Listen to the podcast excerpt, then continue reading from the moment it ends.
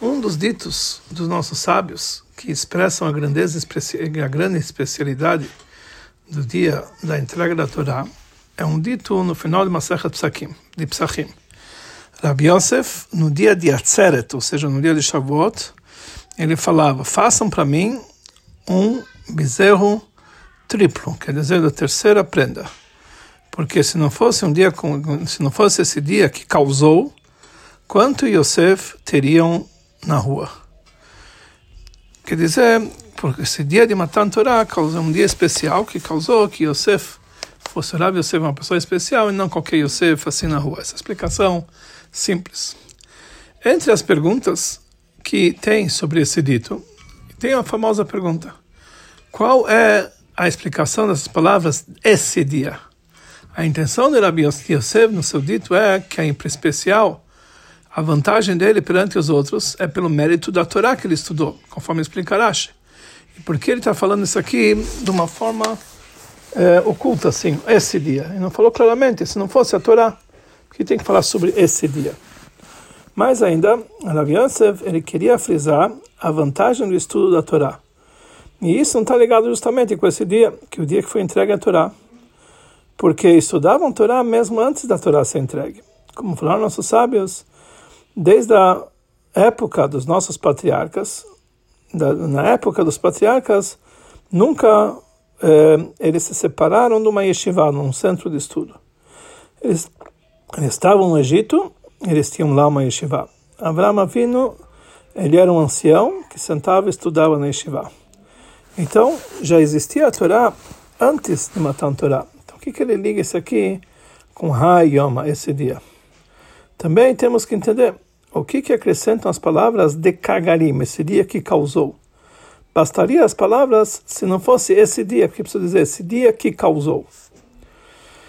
Então, a princípio, podemos dizer que a intenção de Rav quando ele falou sobre esse dia, não está falando sobre esse dia especificamente, o dia que foi entregue a Torá, mas é o dia que ocorreu, que Hashem prometeu, o dia antes de matar a Torá, alguns dias antes que Hashem eh, deu eh, para o povo de Israel uma, um adjetivo especial. Deus falou: vocês vão ser o povo escolhido de todos os outros povos.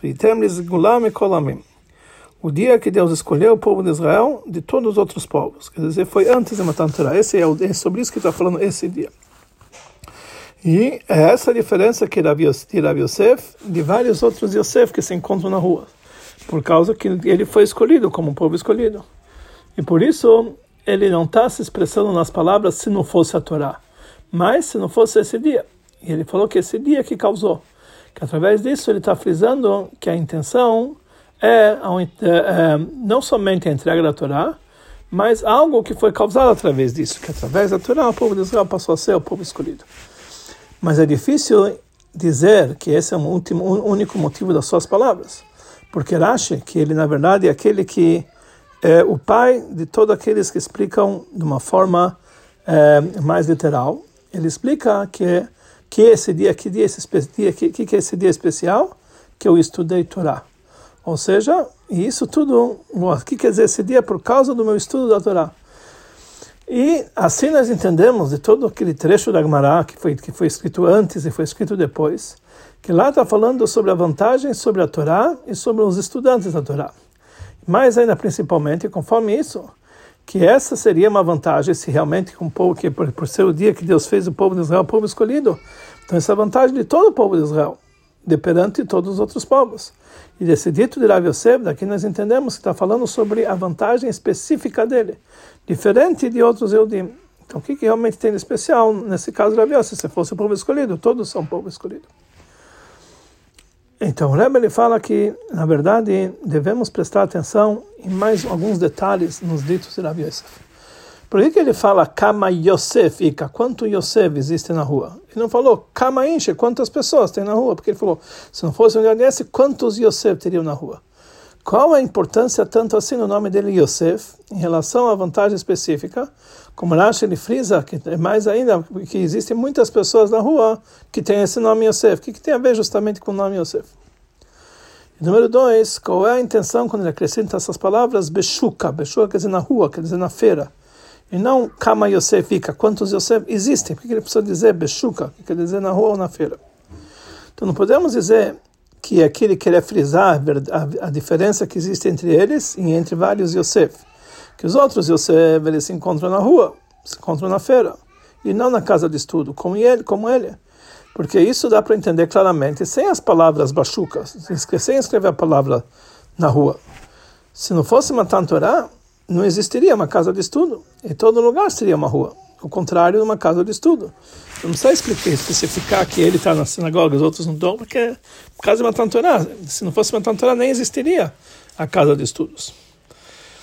A explicação é a seguinte: a diferença simples entre o estudo da Torá e o cumprimento das mitzvot antes da entrega da Torá, como nossos sábios contam, que nossos patriarcas eles já estudavam Torá, como nós falamos anteriormente. É, e também sobre o cumprimento das mitzvot, também já existia antes Matan Torá. E qual a diferença do cumprimento das mitzvot depois de Matan Torá? Que antes de Matan Torá nós sabemos que Avraham vindo, ele cumpria já toda a Torá antes dela ser entregue. E qual a diferença em relação ao estudo da Torá depois de Matan Torá? Porque antes de Matan Torá, o cumprimento das mitzvot era de uma forma tal que as pessoas que estudavam Torá, eles não eram obrigados a fazê-lo. Eino mitzvah você. Depois de Matan Torá, isso foi algo que passou a ser uma obrigação de todo mundo. Você, que ele é ordenado para fazer essa mitzvah. A vantagem daquele que faz a mitzvah por ser ordenado, você, não é tanto assim em relação ao cumprimento da mitzvah, é a pessoa que cumpre a mitzvah, que ele recebe uma recompensa maior ou coisa parecida, mas principalmente no objeto no qual é feito a mitzvah. Antes de matar a Torá, eles cumpriram as mitzvot somente pelo lado do homem, pela força do ser humano, sem a ordem, sem a ordem divina. E por isso, Hashem não transmitiu no cumprimento das, das mitzvot, no objeto da mitzvah, uma santidade, que no objeto com o qual a mitzvah foi feita, ele não transmitiu uma certa santidade. Não foi causado nenhuma mudança na essência do objeto e na sua qualidade, na sua maneira como com a qual ele foi criado. Ou seja, o objeto não se transformou num objeto de mitzvah. A, a, única influência era sobre o ser humano, que ele cumpria a mitzvah, ele se elevou, mas não é que o objeto se transformava. No entanto, depois de matar a Torá, quando nós fomos ordenados de Hashem sobre as mitzvot positivas e as mitzvot proibitivas, então o ato da mitzvah ele influencia e transmite uma certa santidade sobre o objeto. Através da ordem divina para o homem, é, é, é possível mudar também os objetos sobre os quais são feitas as mitzvot, ou o pecado, Deus nos livre. Quando o Yehudi cumpre uma mitzvah positiva, ele consegue influenciar, transmitir também é, é, além de, de, de, transformar o objeto, isso, isso transmite também uma certa elevação sobre o Gavra, sobre o homem que está cumprindo, que ele está cumprindo a mitzvah. E também o objeto passou a ser um objeto de mitzvah, que tem uma certa santidade. Há exemplo sobre isso, que também em relação à mitzvah proibitiva, ela está certo. Quando Deus nos livre, transgredimos uma mitzvah, um pecado, não somente que o homem ele é mal influenciado com isso, ele isso traz para ele uma degradação, mas também o objeto ele, ele transforma o objeto em algo abominado. Se nós entendemos também, como foi explicado em outro lugar, em outra Sichod, o explicou isso aqui em larga escala, por que que quando Abraão vindo, ele queria que Eliezer fizesse um juramento para ele, e está escrito que um juramento nós temos que segurar um objeto de santidade, um cuidado de mitzvah. Então ele falou para Eliezer: coloque a mão debaixo da minha perna e faça para mim um juramento, que ele seguiria segurar o Brit Milá dele. Que a princípio isso é o contrário do comportamento discreto. E Abraão cumpriu toda, toda a Torá antes de ser entregue. Eles tinham outros objetos de mitzvah que ele podia segurar para Eliezer fazer o juramento dele. Mas a explicação para isso foi como dito anteriormente, que o cumprimento das mitzvot que Abraão fazia, ele por si só, não por causa da ordem divina. Então, por isso, ele não tinha força de transformar o objeto para um objeto de mitzvah.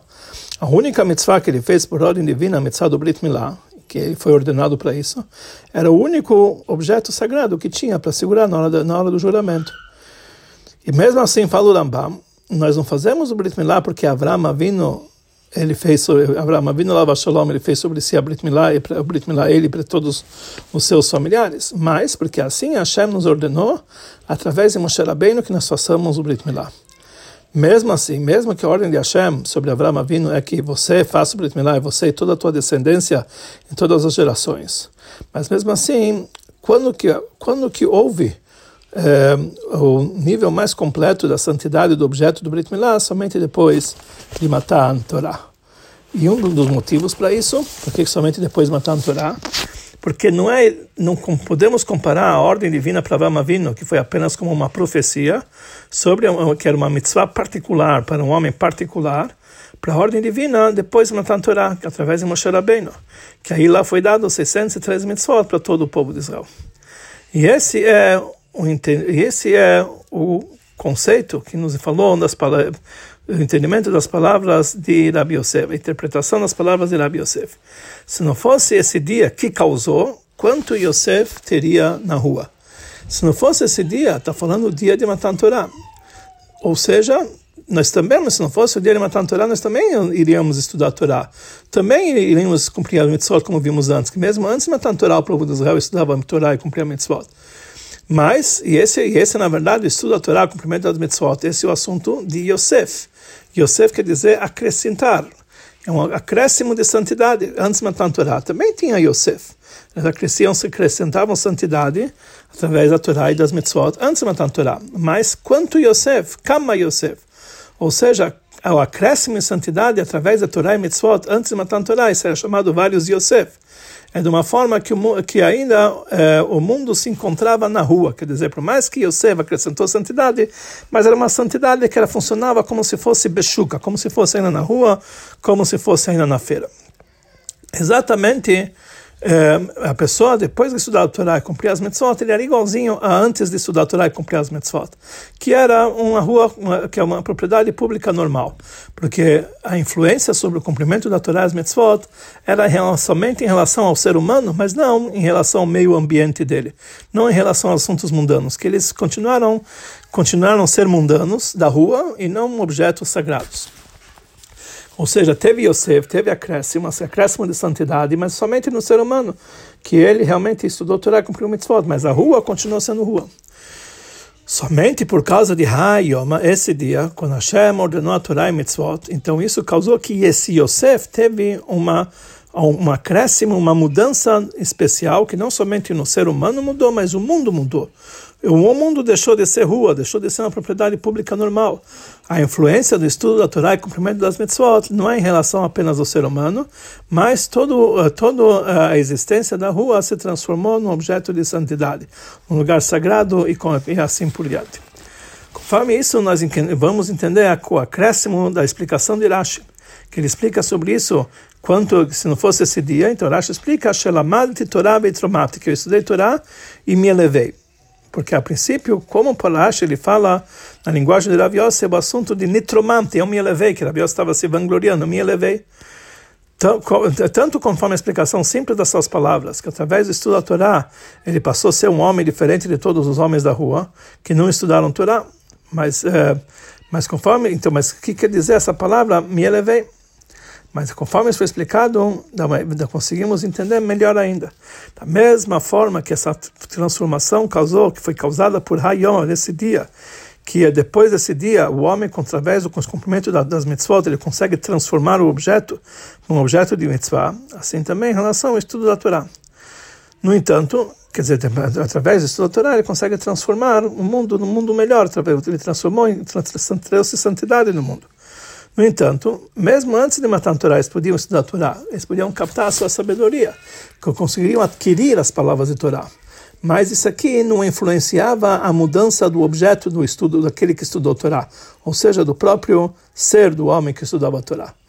Mas, através do estudo da Torá, depois de matar a Torá, aí a pessoa se transformou, nitromamti, ele se elevou. Ele passou a ser um objeto mais elevado por causa do estudo da Torá. Quer dizer, o estudo da Torá não somente que o cumprimento das mitzvot, da mesma forma que o cumprimento das mitzvot transforma a matéria do mundo, passa a ser uma matéria sagrada, assim também o homem que estuda a Torá passa a ser um homem que foi elevado, que foi transformado. Conforme foi explicado anteriormente, nós vamos entender também as palavras, se não fosse esse dia de Kagarim, que causou, esse dia que causou, que acrescenta com a palavra que causou, na mudança que trouxe esse dia, tem mais um assunto. Quer dizer, que ele, isso que ele mudou o dia de Matan Torah.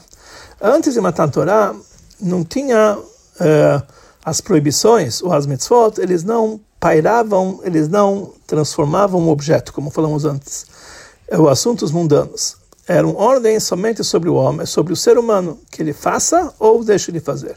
Depois de Matan Torah, o objeto e o mundo próprio passou a ser uma existência de mitzvah ou uma, uma existência proibida. Um exemplo parecido para isso, nós podemos encontrar também antes de Matan Torah.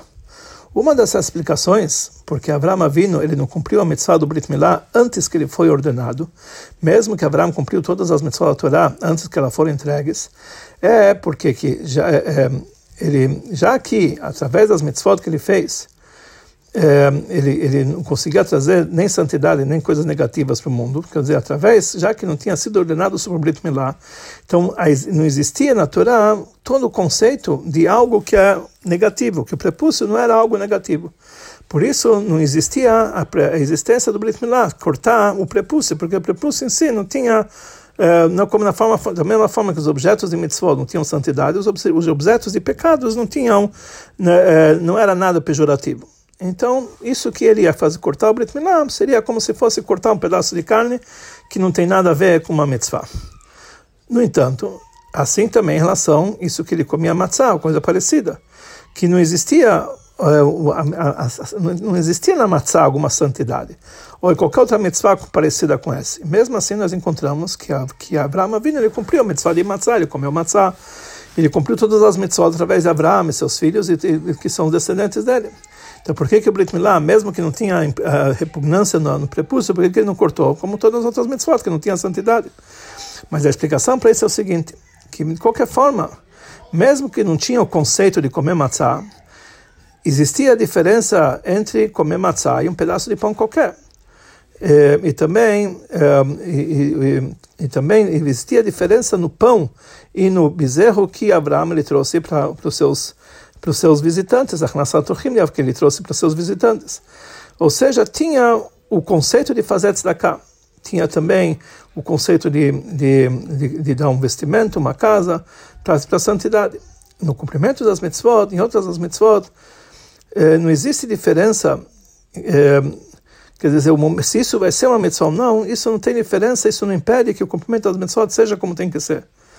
Quer dizer, mesmo que, mesmo que quando não tinha santidade, mas tinha o conceito das mitzvot. Diferente da mitzvah do Brit Milá. Se Abraão ele fizesse a Brit Milá, Brit Milá antes de ter o conceito que da repugnância do prepúcio, então se anularia totalmente através disso o cumprimento das mitzvot de fazer a Brit Milá no momento que Hashem tinha ordenado. Porque a partir do momento que Hashem ordenou, aquilo passou a ser algo repugnante, que tirando ele passou a mudar o ser humano. Ou seja, outras mitzvot, se ele cumpria ou não cumpria, não, não tinha santidade, mas ele tinha o conceito de mitzvah. Apesar que não tinha mudança, na, mas diferente Brit Milá, se ele fosse cumprir antes, já que a repugnância do, do, do, do prepúcio não existia, então não adiantava nada. Eh, quando Hashem ordenar para ele fazer Brit Milá, não teria como cumprir essa mitzvah da maneira correta. Assim também depois de matar a Torá. Da mesma forma que as proibições da Torá, elas não, elas, elas, elas não transformam o objeto não, não somente que ela não transforma o ser humano, mas transforma também o objeto, para que ele passe a ser algo repugnante. Assim também em relação às mitzvot, que antes de fazer a mitzvah, o homem, eh, antes que o homem cumprir a mitzvah, já tem santidade sobre o objeto, por causa dessa própria ordem. Uma coisa que não existia antes de matar um Torá, quando a pessoa fabrica um turim, por exemplo, já tem santidade mesmo antes de colocar. Mas nós entendemos que, que o objeto ele fica sendo sagrado principalmente na hora que o homem vai cumprir a mitzvah. Quando nós cumprimos na prática a mitzvah do tefilin, com tefilin, nós cumprimos a mitzvah, na prática a mitzvah das quatro espécies, não é troga, assim por diante, aí realmente ele traz a verdadeira santidade sobre a mitzvah. Então aqui realmente nós vemos que o próprio cumprimento das mitzvot depois de matar Torá é isso que traz a santidade no objeto da mitzvah. Conforme foi dito anteriormente, nós vamos conseguir entender um dito da Mechilta, no Midrash, é, do Mechilta, que a princípio parece um pouco estranho. Sobre o versículo, está escrito והגדת לבנך ביום ההוא לאמור, בעבור זה עשה השם לי בציצים מצרים. a mitzvah de contar a história de, de, de, do, do Seder. Está escrito, você vai contar para os seus filhos, naquele dia, dizendo que por causa disso, Hashem fez para mim quando eu saí do Egito. A mitzvah de contar a história da saída do Egito. Então, sobre isso está escrito na Mechilta, isso também faz parte do trecho da Haggadah que nós falamos. E a Holmer Rosh Chodesh, será que desde Rosh Chodesh já tinha a mitzvah de contar a história da saída do Egito? Tamudomar Bayamahu, vem um passo que fala, não, somente Bayamahu, somente naquele dia. Ou seja, no dia do Korban Pesach. E Bayamahu, se fosse naquele dia, será que ainda de dia, quer dizer, quando estavam fazendo, abatendo o Korban Pesach, tem a mitzvah de contar a saída do Egito? Tamudomar Baburzé, vem um passo que fala, não, Baburzé, somente por causa disso. Só, o que quer dizer por causa disso? Somente eu falei que a história tem que ser contada quando você tem matzá e maror na tua frente. Então explicam os comentaristas que a pessoa pode pensar que a obrigação de contar para o seu filho a história de Tziad Mitzrayim vai começar a partir de Rosh Chodesh. Da mesma forma que Moshe Rabbeinu já contou todas as leis de Pesach, todas as mitzvot de comer o Pesach, a mitzvah de comer maror, etc. E a Gadá, ela veio, trouxe a Geulah da saída do Egito. Então, assim também, naquele momento que naquele momento que Moshe Rabbeinu já estava contando para eles, mesmo que não tinha na prática Pesach e Matzah Maror, mas já que Moshe Rabbeinu já falava sobre Pesach e Matzah Maror, então já tem a obrigação de naquele dia contar a saída do Egito. Assim também, quando Moshe, assim também, também o dito para o povo de Israel, Veigad Talevincha, que é a história da saída do Egito, ele tinha a obrigação de fazer desde Rosh Chodesh, quando ele ordenou eles a fazer essas mitzvot. Mas, do Pasuk, a gente aprende que tem que ser Bayamahu naquele dia, ou seja, na hora que você tem Matzah Maror. Então, tentamos entender, conforme a linguagem simples da Mechilta, dá, dá para ver que conforme a conclusão que a, que a, a aprende que a obrigação de contar a saída do Egito é justamente na hora que tem Matzah Maror colocado na sua frente. Isso não vem na novidade qualquer que fala sobre a, sobre a, sobre a essência da saída do Egito e de todo o seu contexto. Quer dizer, a história da saída do Egito tem a ver com a saída do Egito. O, assunto de Matzah Maror não tem a ver diretamente com a saída do Egito, mas conforme, conforme ou seja, na verdade a gente podia pensar que realmente é, o, o, mesmo que está escrito que tem que ter Matzah Maror, mas é que realmente tem uma, uma, uma conexão com, com Matzah Maror, a história da saída do Egito. Mas, já conforme a primeira lógica, no Mechilta, a gente aprende do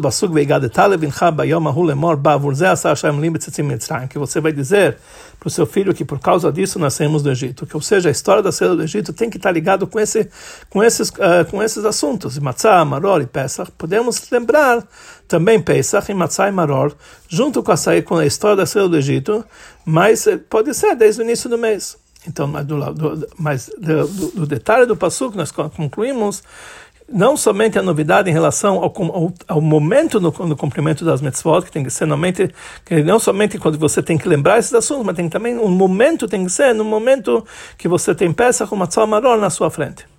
Quer dizer, do, do contexto do passo inicial, poderíamos pensar que basta lembrar peça, matzah maror, que isso tem que lembrado, mas já que no passo que está escrito Bayomahu, nós entendemos que não basta apenas lembrar, tem que ser no dia onde você vai estar cumprindo na prática. Então a gente precisa entender qual a ligação que existe entre Pesach, Matzah e Maror, que toda a existência deles demonstra, só vai acontecer no dia 15 de Nissan, Uh, para como isso podemos entender que isso aqui seria mitzvah de contá-los desde Rosh Chodesh, ou ainda de véspera, quando ainda não está cumprindo essa mitzvah. Mesmo que você contasse, falasse sobre isso, mas não está ligado o assunto de Pesach, Matzah e Maror com a história do Egito. Mas a explicação é a seguinte: em Rosh Chodesh, Hashem ordenou sobre a mitzvah de fazer o Korban Pesach, sobre a mitzvah de comer o Korban Pesach, sobre a mitzvah de comer matzah e maror. Então, por isso, já em Rosh Chodesh já tinha uma novidade, já, já, a Torá já renovou o, que existe um objeto de santidade que é Pesach, matzah e maror.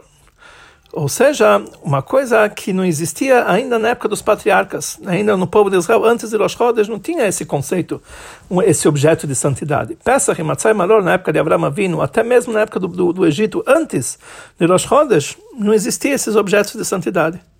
E mais ainda, tem gente que fala que a obrigação que nós temos que estudar as leis de Pesach, eh, antes de Pesach, é justamente duas semanas antes de Pesach. Essa ideia, essa ideia era Shimon Gamliel. Ou seja, que nós Chodesh já tem a obrigação de cumprir a mitzvah, de, de, de contar a seda do Egito, que já existe na prática um objeto especial de Pesach Matzal Maror, conforme as leis da Torá. Já tem que estudar essas leis da Torá.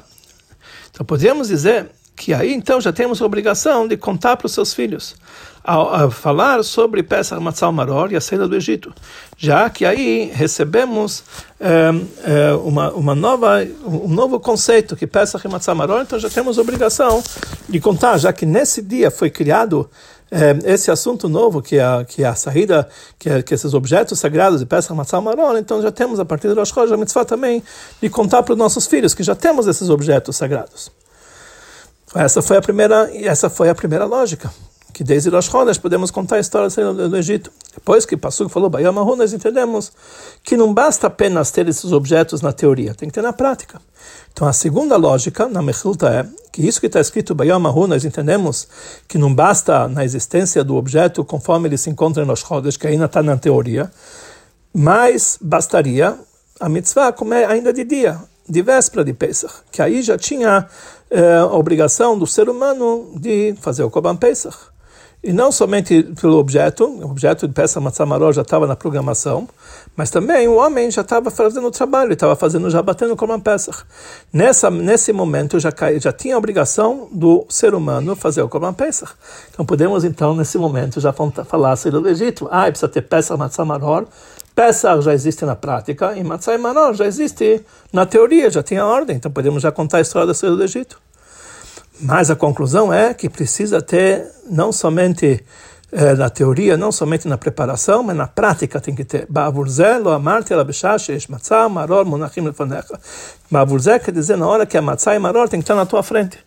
Você pode lembrar a mitzvah de Pesach Matzah Maror, e você pode cumprir a mitzvah de contar a história da saída do Egito, mas somente quando tem a obrigação de comer Matzah e Maror, na, na prática, nessa noite, quando o homem pode estar tá, tá pronto para fazer essa mitzvah e cumprir, aí realmente a mitzvah, ela, ela, ela se revestiu no objeto da mitzvah, aí tem a obrigação de contar somente aí, conforme a conclusão, tem a obrigação de contar a saída do Egito e não antes disso.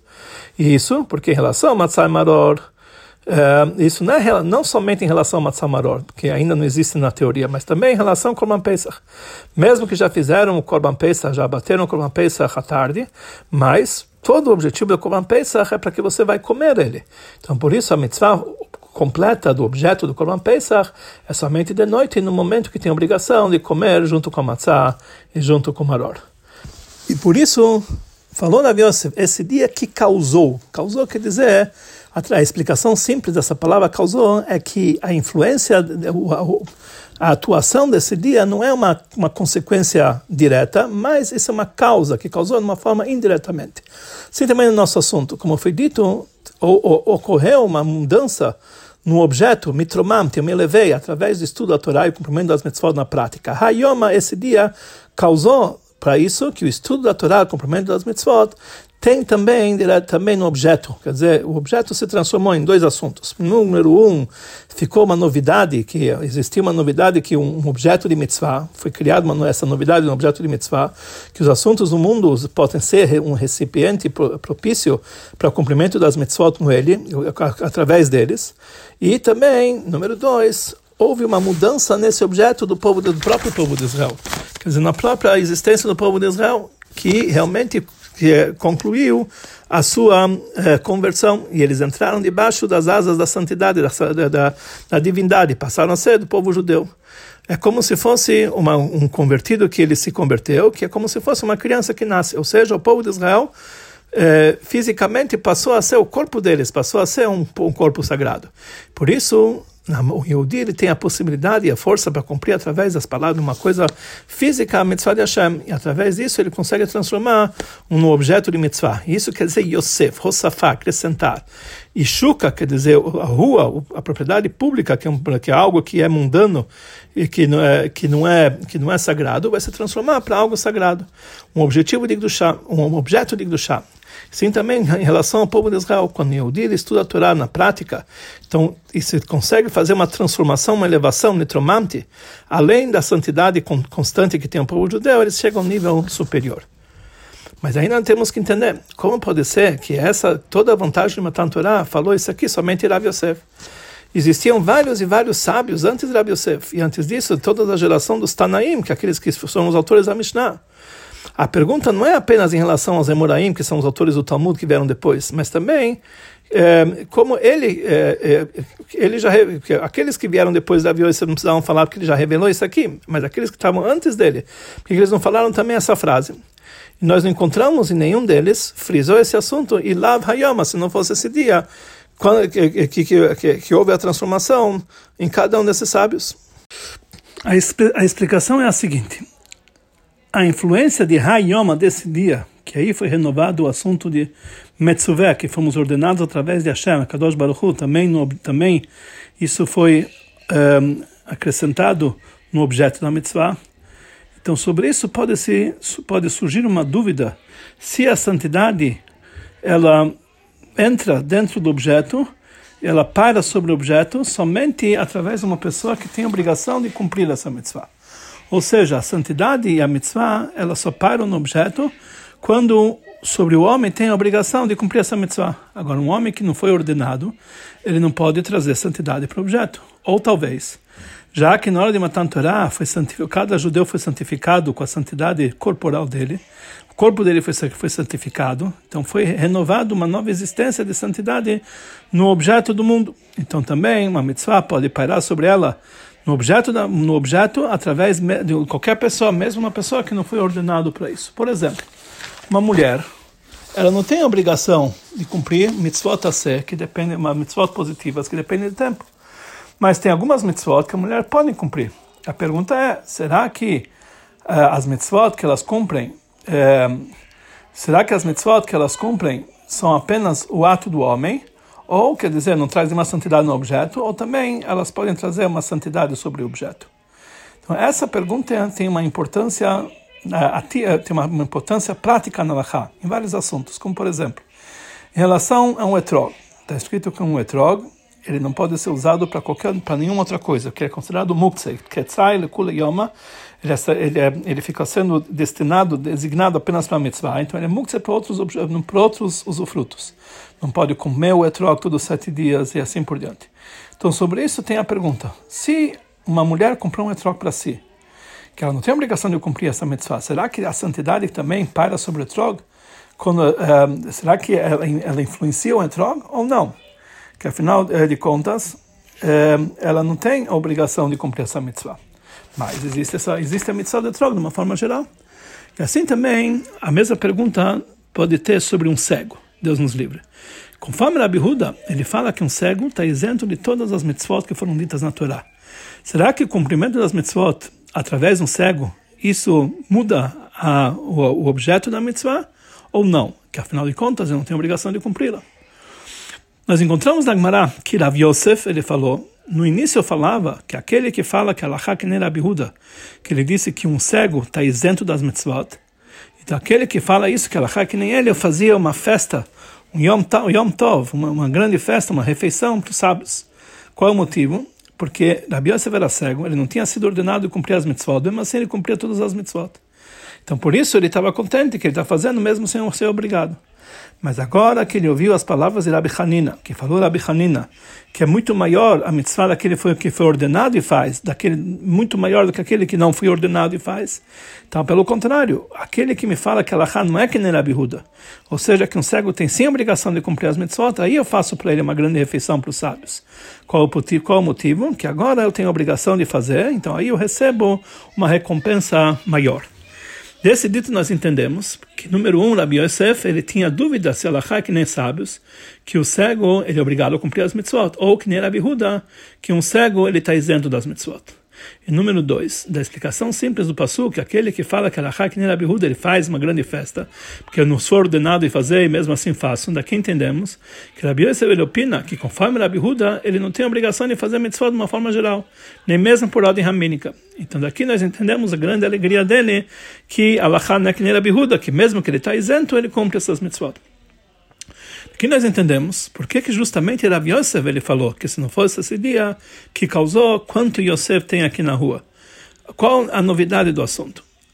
A consequência desse dia, o dia de Matan Torah, que o povo de Israel foi santificado com uma, com uma santidade corporal, ou seja, que o próprio corpo deles recebeu santidade, e foi renovado uma existência de um objeto de mitzvah, conforme a ordem de Hashem. Ou seja, mesmo um cego, como Rav Yosef, ele estuda a Torá, ele traz uma mudança no objeto da mitzvah.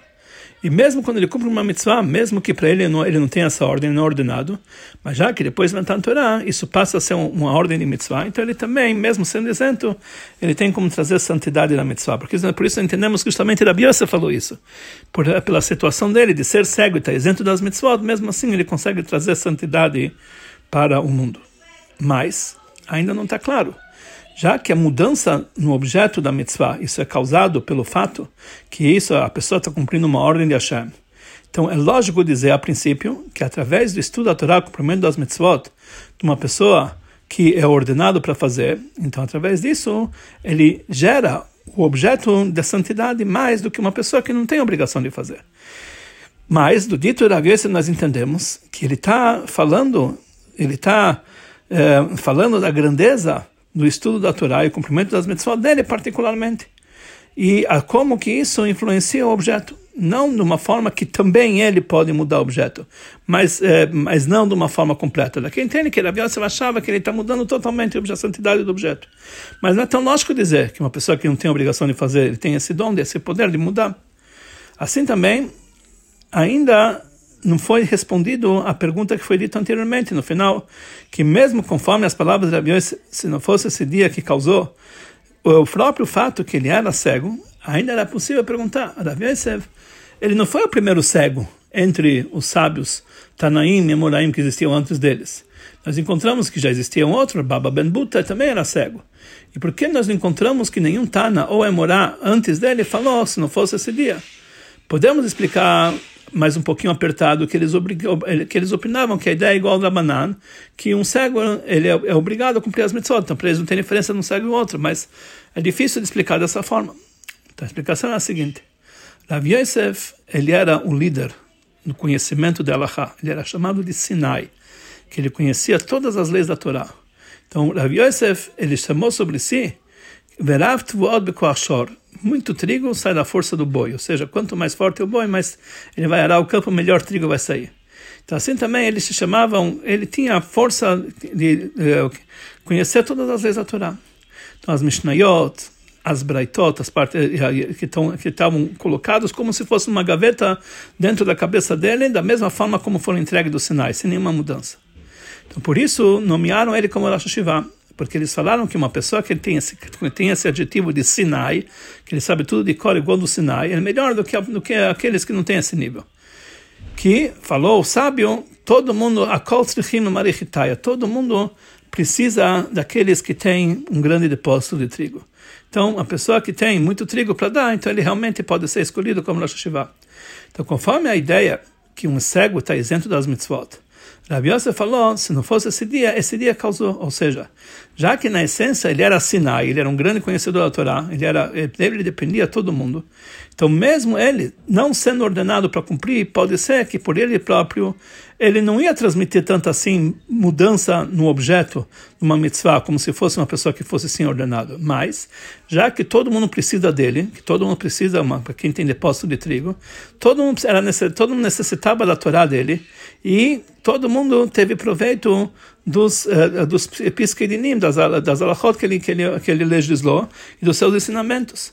Mesmo aquilo que tinha sido ordenado, ele dependia de, de, de saber alachot, dependia de Rav Então, os atos de Rav influenciaram o objeto de uma forma completa, através do cumprimento das mitzvot de outros. E por isso ele causou o assunto de nitromamti, eu me elevei, mudou, mudou a, a, pessoa dele de uma forma completa, também através de Rav Yosef.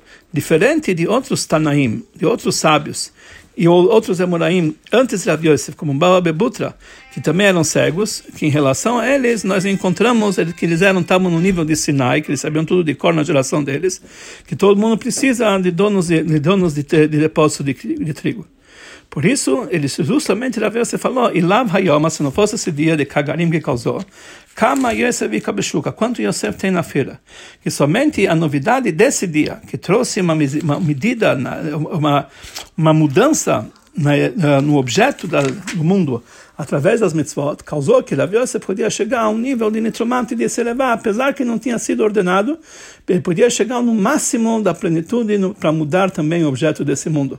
Mesmo que não tinha sido ordenado, porque já que ele era Sinai, o líder da geração dele, ele tinha que transmitir todas as alahot para a geração dele. E ele era o responsável do cumprimento das mitzvot da geração dele. No assunto que foi lembrado anteriormente, nós vemos como a parte íntima da Torá e a parte revelada da Torá é considerada uma única, uma única Torá. Tudo isso aqui eles são considerados uma única Torá. A explicação que foi dita antes, antes, conforme a explicação da parte revelada da Torá, é segue o mesmo, ao mesmo passo, é, no mesmo nível, como é explicado na Torá Hassidut que o trabalho dos patriarcas causou as transmissões e unificações superiores somente nos mundos superiores. E Matan quando foi anulado esse decreto e foi fixado que os mundos superiores podem descer para os mundos inferiores, foi dado a força para transmitir e rebaixar a divindade também para esse mundo inferior em assuntos materiais. E nessa transmissão própria, nós temos vários níveis, de uma forma geral. Primeiro nível em relação aos próprios assuntos materiais que podem se cumprir com eles a mitzvot. O nível superior que pode ser que o próprio objeto que eles prepararam, eles fixaram ele para cumprir as mitzvot. O nível mais, elevado é quando o Yehudi ele faz na prática, ele cumpre a mitzvah com esse objeto, como, como tudo isso aqui é explicado em larga escala, em detalhes, na, na Torá Hassedut, e é explicado realmente na explicação, conforme na parte da Torá revelada que explicamos anteriormente.